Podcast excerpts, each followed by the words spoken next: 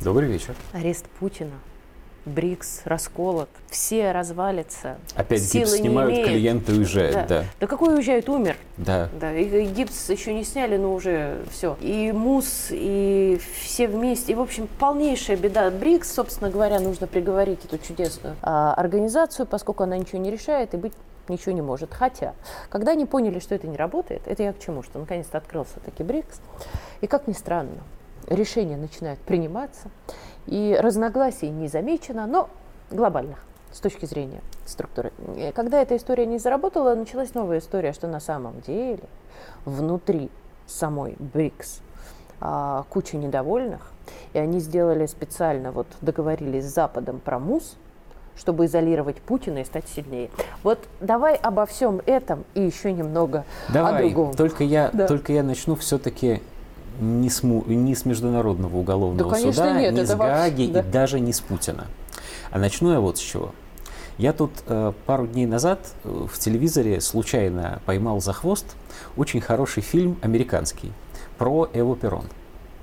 Не смотрела. Про а, жену президента угу. Аргентины, которая стала, она умерла, ей было всего 33 года, вот, которая стала и до сих пор навсегда является великой, потрясающей героиней, совестью нации, олицетворением аргентинского народа. Ну, Такая ее принцесса судьба Диана, только намного круче. Да. Намного да. круче, намного. Это просто их Жанна Дарк, если угу. угодно, при том, ну, что хорошо, она не выигрывала хороший, да. никаких войн. Вот, она просто была олицетворением нации.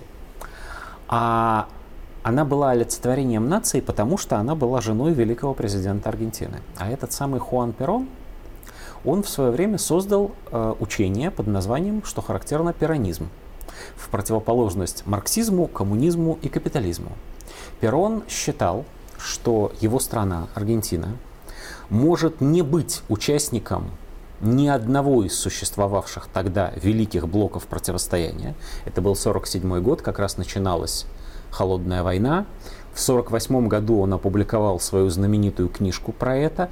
Он полагал, что можно взять все самое лучшее и от социализма, и от капитализма, и от империализма Янки, и от империализма, ну как он это видел, империализма Советского Союза, и быть подлинно независимым государством под названием Аргентина и, разумеется, центром латиноамериканского мира.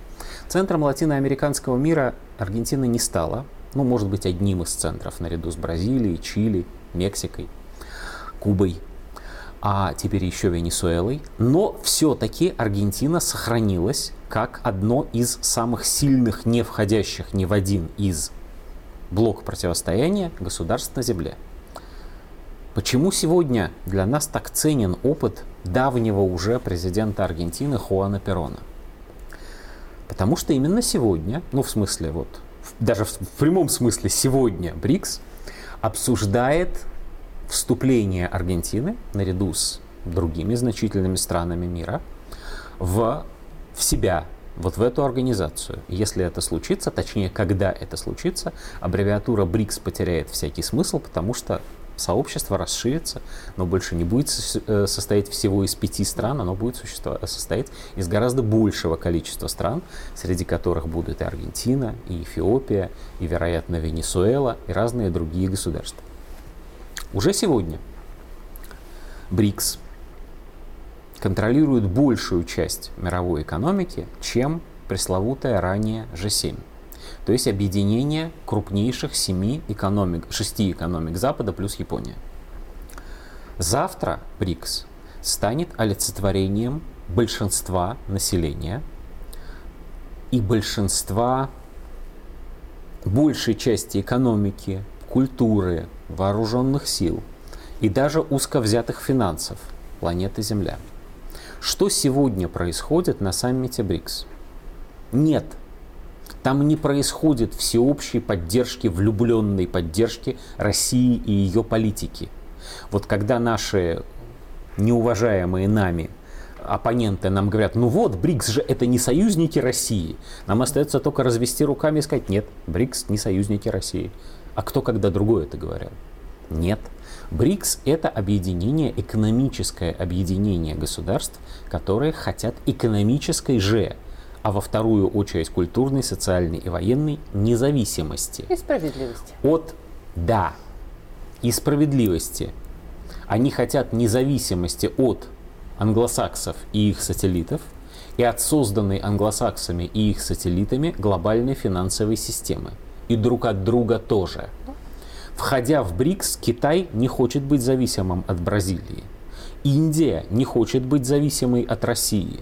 Турция, которая тоже на входе стоит и уже от нетерпения подпрыгивает. И, вот, даже ну, в том смысле, что и стоит дольше, чем Аргентина, и подпрыгивает выше.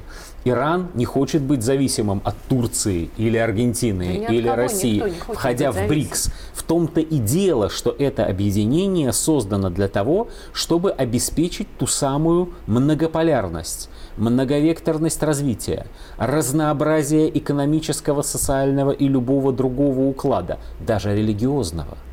Католическая Южная Америка не будет похожа на а, коммунистический с одной стороны и даосский с другой стороны Китай.